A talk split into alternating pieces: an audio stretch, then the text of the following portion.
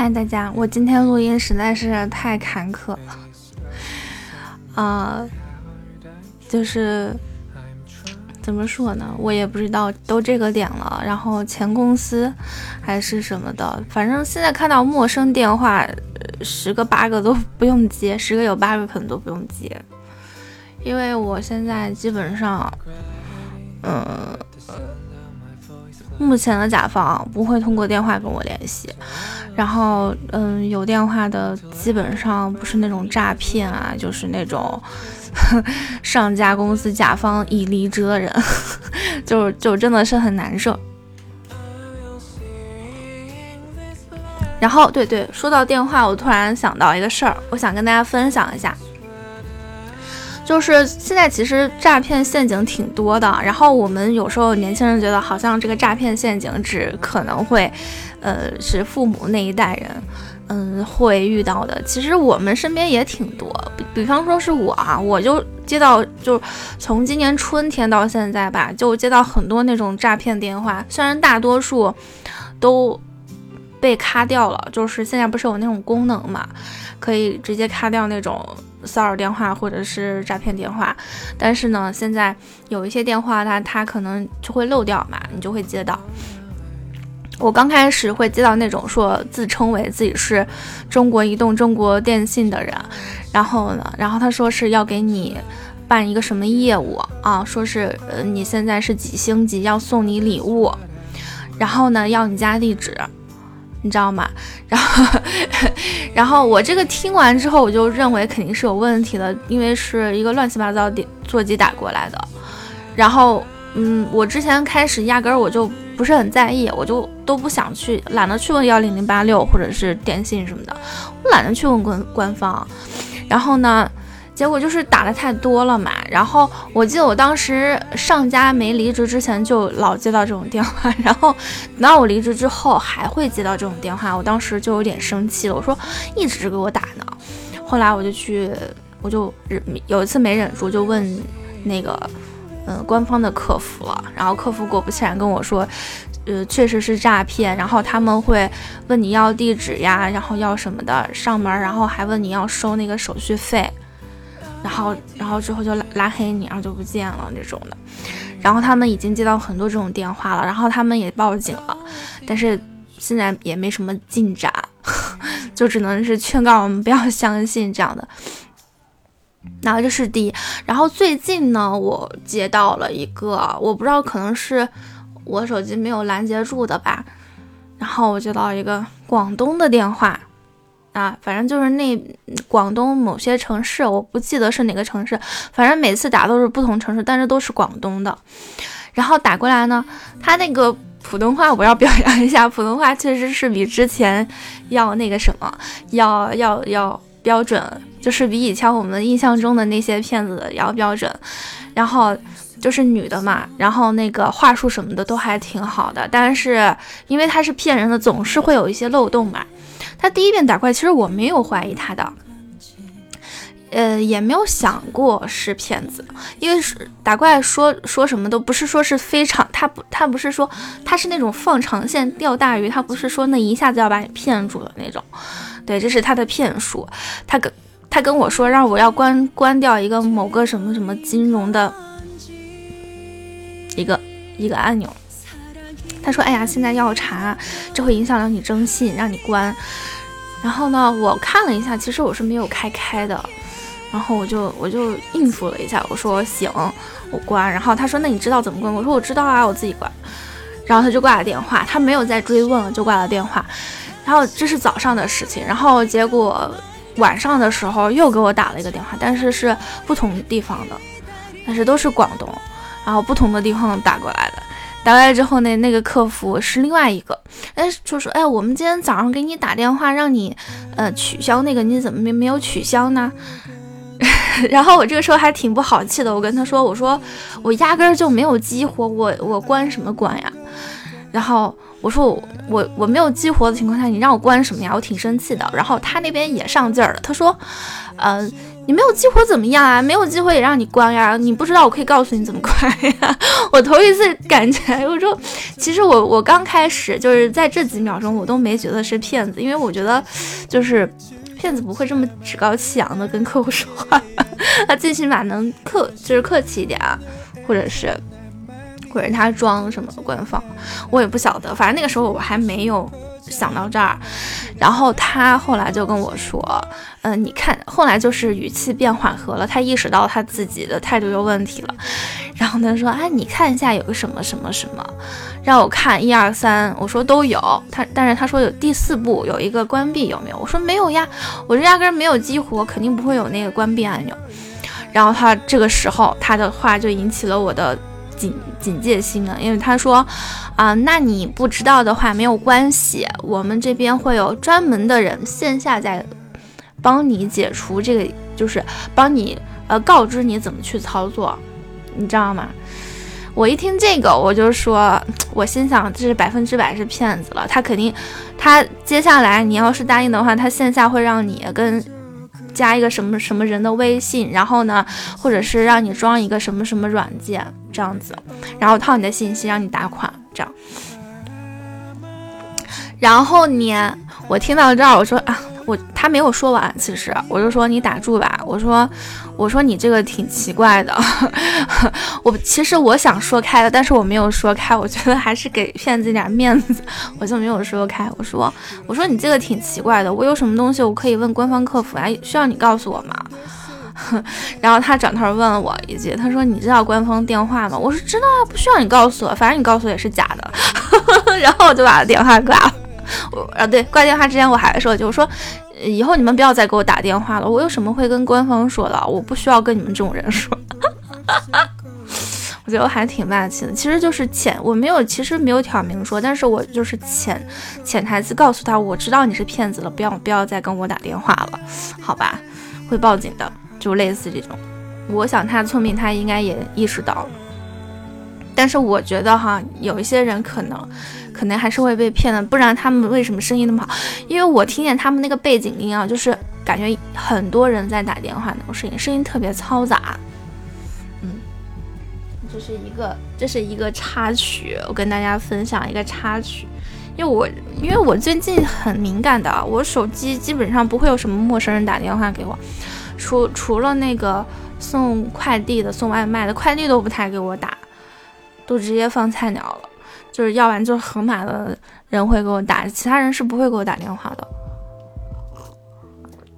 然后我看到这种陌生电话，一般我都是熟熟人的电话嘛，看到陌生电话我就嗯，真的是啊，今天就就这是一个小插曲，跟大家分享一下。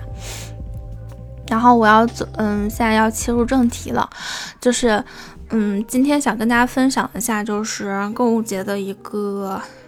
也不是购物分享，因为我现在还没有付款嘛，就跟大家分享一下这个购物车分享，可以这么说吗？可以。嗯，我刚才其实也也录了两条，都没有成功。就第二条，就是因为有一个陌生号打进来。嗯，好的，那就收拾一下心情，跟大家聊一下。呃。我往年的话，就是其实双十一和双十二吧，我看了一下，我的购物欲是非常旺盛的，我会囤好多东西。另外就是 双十一，我会就是像这种购物节，我会蹲很多那种直播间，然后呢，就是。我有一种，我有一种概念，就是人家说便宜，那确实我对比了一下，比平时便宜的话，我我就会囤。但是其实没有一个潜台词告诉自己，你到底需不需要这么多。所以今年我还是算是比较，嗯，比较，我觉得还是比较理智的。我都有分析了，但是不理智的地方就是可能加了太多的定金，就是退钱比较麻烦，就是嗯。我其实加定金就是呃付定金的时候也是也是考虑过的，但是难免我现在也有一些后悔不想买的东西，也是要退的，所以跟大家大概分享一下吧。然后像服服饰类的，就是服装配饰，我往年也是会买的。但是今年的话，我感觉好像就是我前面也跟大家几期节目也有分享过这种穿搭什么衣柜整理什么的，就意思是，其实我觉得啊，就是可能跟我年龄有关系吧，可能有一些小姑娘。嗯，刚毕业的呀什么的，或者是学生类的，就是大家还是比较喜欢尝试不同风格衣服的，我觉得是很正常。其实我之前我以前也是一样，也是一样，就是喜欢去嗯去赶那个流行，然后去去穿最流行的款式，也是。因为其实之前，你看，我也想过，就是你看你那个花样的年纪，你不穿，你什么时候穿呢？难道等老了再穿吗？对吧？但是可能上了一定年纪之后呢，我也不是说我特别老了，但是我现在心态会有一些变化，就是啊，我我最近还挺关注那个胶囊衣橱的。其实我之前关注的博主他们也有，就是说，呃，分享过此类的这个信息吧。然后呢？嗯，我感觉啊，这个胶囊衣橱挺实用的，因为为什么呢？其实我之前也说，我每年收拾衣橱的时候，我都特别头疼，我都告诉自己之后一件衣服都不会买了，但是其实还是会买那么几件的，是不是啊？但是今年确实买的，嗯，很少了，很少，特别少，因为我自己家人都说，你今年好像就是没买衣服，都都会这么说我。因为我之前买太多了嘛，我今年买的少了，他们就没有感觉。然后，嗯，胶囊衣橱是什么概念呢？可能就是你不同的上衣和下身儿，嗯，或者是你的内搭跟外套去搭配，然后可以搭配出很多很多种组合，然后也会就是挺新颖的，不是说让你一天到晚都穿一件衣服那种的。嗯，我觉得还挺怎么说呢？嗯，我感觉还挺实用的吧，一种方法。因为衣服太多，真的没什么好处。我们平常也不是，也没有说需要那么多衣服的，对不对？当然说，如果说你有钱，然后那那就当我没说。有钱的话，你就整一个。很大的更衣间，然后有，然后专门找整理师帮你整理，你也不用去费那个功夫，对吧？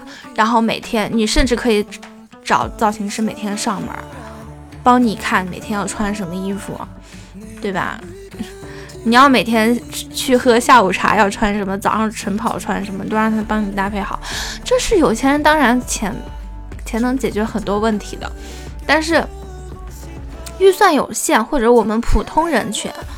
普通的工薪族，我觉得是这样的啊，除非你的钱源源不断的会流出来，对吧？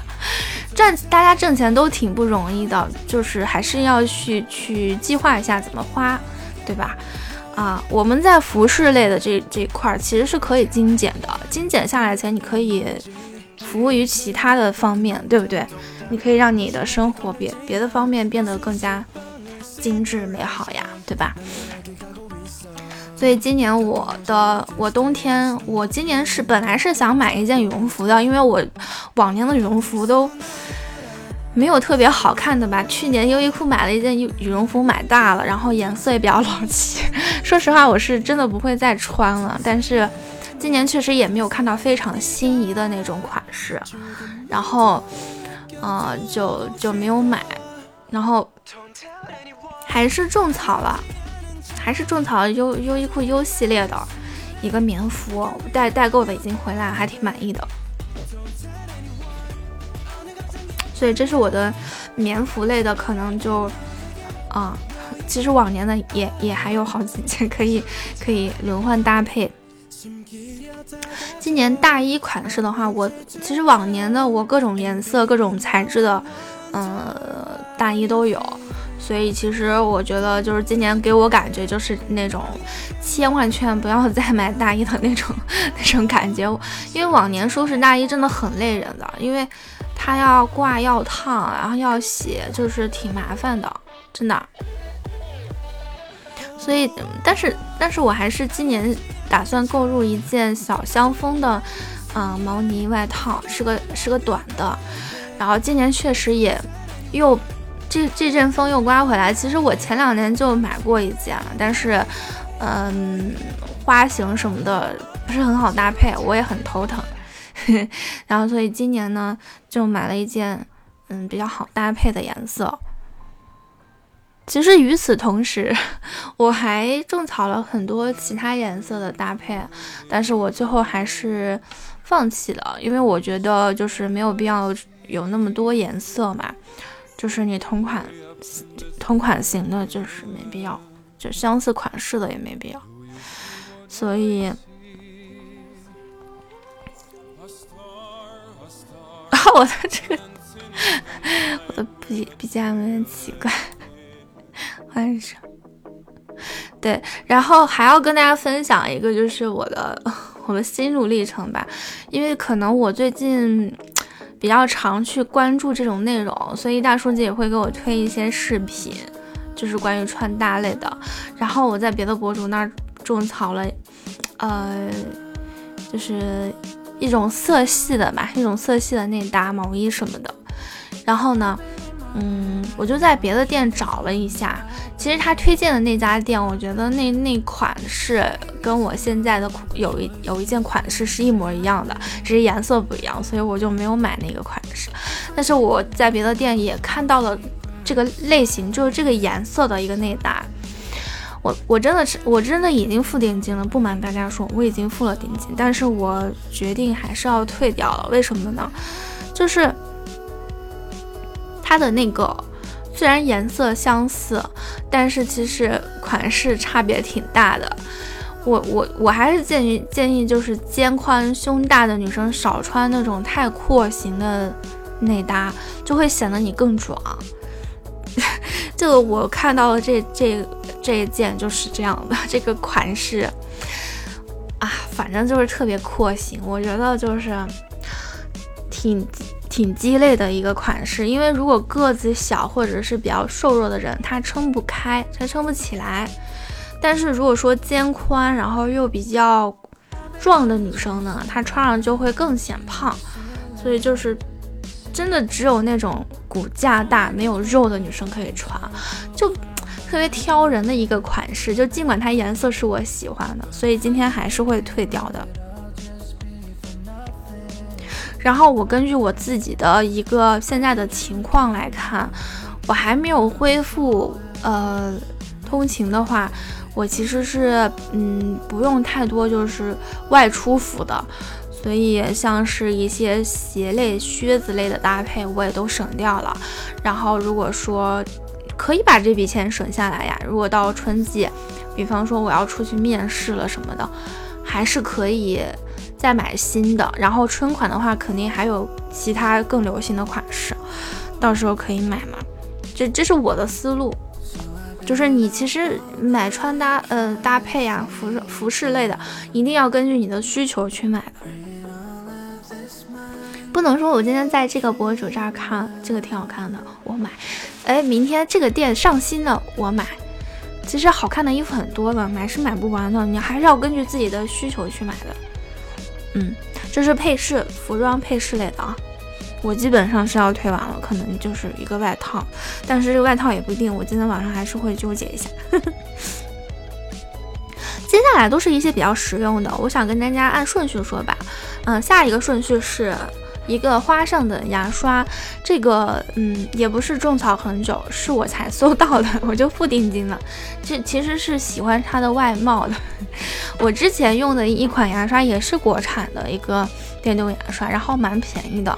我从一八年用到现在都还挺好的，就是没有啥问题。但是最近就是有一点电感觉充不上，还是也不是充不上吧，就是突然间没电了。但是 我不知道我用了多长时间，我以为它电池不行了。所以我说，因为其实牙刷头都，你这两三个月都要换一个嘛，或者是一两个月换一个，就是不存在什么老化的问题，就是主要是它那个手柄那个电电池有没有问题。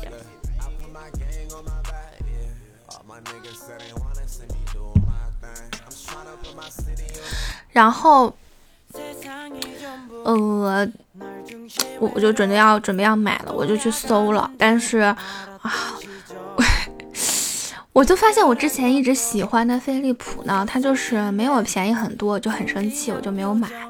然后呢，就是我就看看了这个花上的，其实我觉得花上怎么说，你它外形你不能说挑出来什么毛病啊，我觉得挺好看的呀。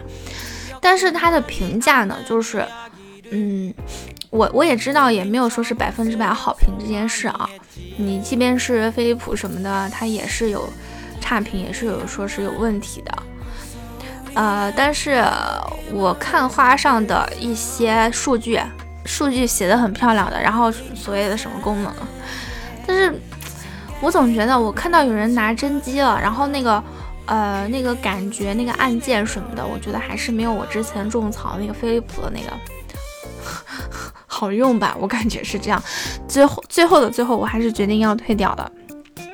至于飞利浦的话呢，我脑袋我脑袋还是有一种想法，我说，嗯，我得把我现在这个牙刷用到尽头，我再去换飞利浦那个，大概就是我的心路历程。然后剩下的都是一些必需品了，我买了沐浴露、洗发水，然后嗯茶、咖啡，这些都是必需品了。今年本来是还想。囤洗面奶的，但是我之前六幺八囤的洗面奶还没有用完，我我觉得是要反省一下，就是就是我总是会囤嘛，就这种我觉得是消耗品的东西我会囤，但是我用的速度其实没有我想象的那么快，对，就买买好几支，真的能用好好长时间，一年都够了。然后现在我六幺八囤的货，我现在还有两支。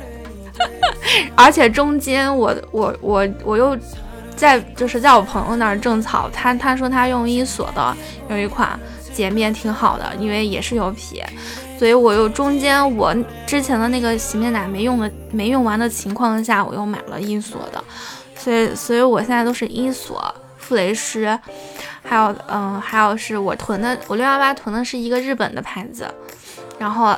就这几支来回用，你知道吧？根本用不完。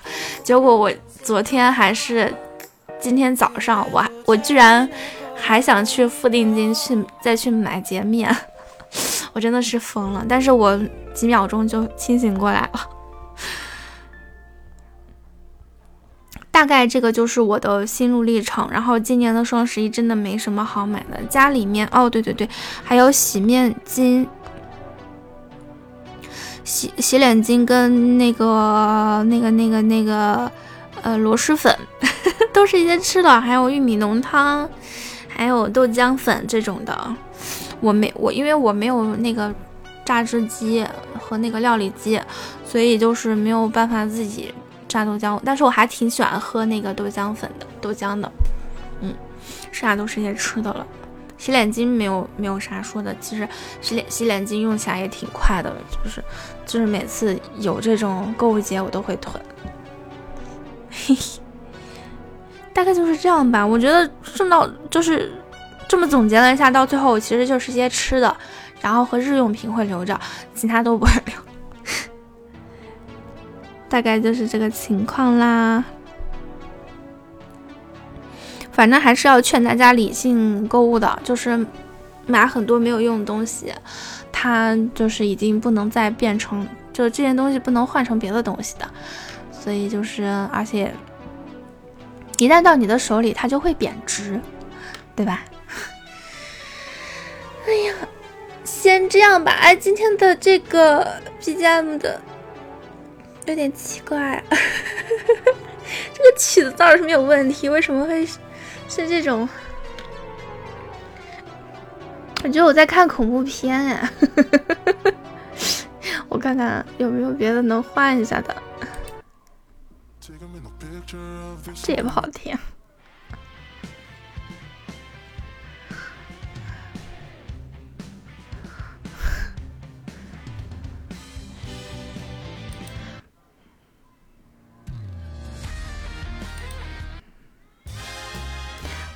这可以，这可以，所以最后呢，就跟大家录个结结尾吧，就是祝大家今天晚上 支付愉快，然后呢，就是还是要理性购物的，我觉得，啊，然后我们就一起一起过一个 又精致又节省的 生活怎么样？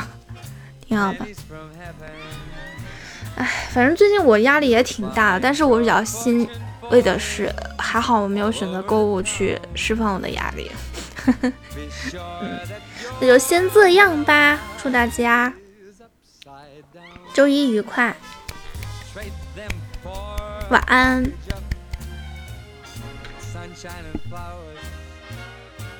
If you want the things you love, you gotta have showers. So when you hear it thunder, don't run under a tree. There'll be pennies from heaven for you and me.